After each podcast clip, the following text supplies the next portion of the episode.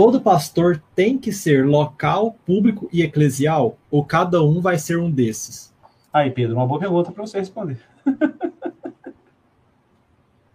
Olha, o, o Heistand, ele fala que essas divisões elas são mais didáticas do que rígidas, porque pastor local, ora, ele pode tornar-se popular e até mesmo aventurar-se a ser e fazer um trabalho eclesial e depois retornar a ser um pastor local. E mesmo um pastor popular, o, o exemplo do John Piper, ele também é um pastor local uhum. que se Exato. tornou popular.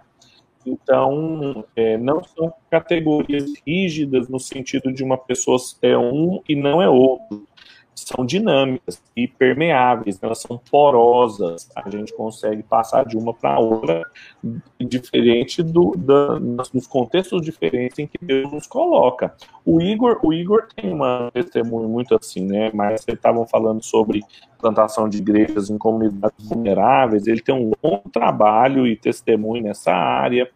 É, então ele, ele assume funções e trabalhos é, distintos e em momentos distintos da trajetória dele. E, e acho que isso, isso é. é. dinâmico, né? E não. É, eu vou dar um exemplo aqui, Pedro, que eu acho que vai ajudar. Por exemplo, a gente tem uma ONG, que é o Emissão, você sabe. É, no Emissão, quando o Emissão foi, foi fundado como organização, porque sempre existiu como movimento, né? Mas quando ele, ele, ele nasceu como organização, a primeira coisa que eu falei para a equipe da missão foi: eu não quero ser diretor, presidente, nada dessa ONG. Eu não posso ser, não posso. Assim, eu não sei se serviria para todo mundo, mas no meu caso, eu tenho um compromisso de cuidado pastoral de uma igreja local, né? Eu tenho um compromisso de ser pastor, inclusive, de missões da igreja. Então eu falei assim, o que eu posso ser é cumprir uma outra função, uma função que até para mim é natural. Que é, é, eles me deram a função lá de diretor de relações institucionais, que é uma coisa que eu faço muito, conectar organizações com organizações, criar network, né? Por exemplo, quando eu vou para Moçambique, conheço um monte de pastor lá, um monte de gente missionária lá, então a gente conecta.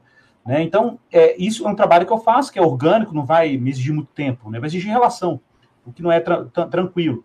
Mas eu não podia ficar, por exemplo, tocando gestão, gestão de pessoal, etc. Cara, eu podia, mas eu teria que pedir licença do Ministério Pastoral.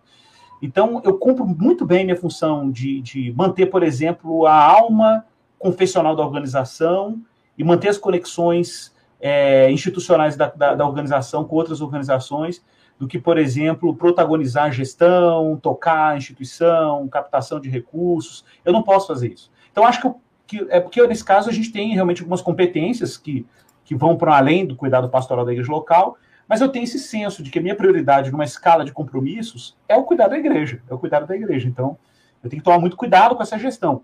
Mas essa gestão acontece é, na medida que a graça supre. Se eu percebo que eu estou começando a ficar esgotado, cansado, não sei o quê, eu vou dizer não, vou cancelar a agenda, vou sair de compromissos. Eu acho que isso vai muito da dinâmica. A grande verdade é que a cefa é gigantesca e a gente tem poucos obreiros. Então, o que, Deus está fazendo? Deus está equipando obreiros com competências para suprir essas demandas. Né? É o cenário, eu vejo muito esse, assim, né? A gente tem, infelizmente, né? muitos pastores hoje acabam tendo que acumular outras funções por falta de obreiros. Então, acho que é isso aí. Então, Agora, se está se esgotando e está começando, por exemplo, a devorar a minha função pastoral, eu tenho que dar dois, três, quatro passos para trás e falar: não, eu fui ordenado, reconhecido, nomeado para uma igreja local para cuidar deles. Então, eu não posso perder esse foco. Né? E, e é isso. Muito bom.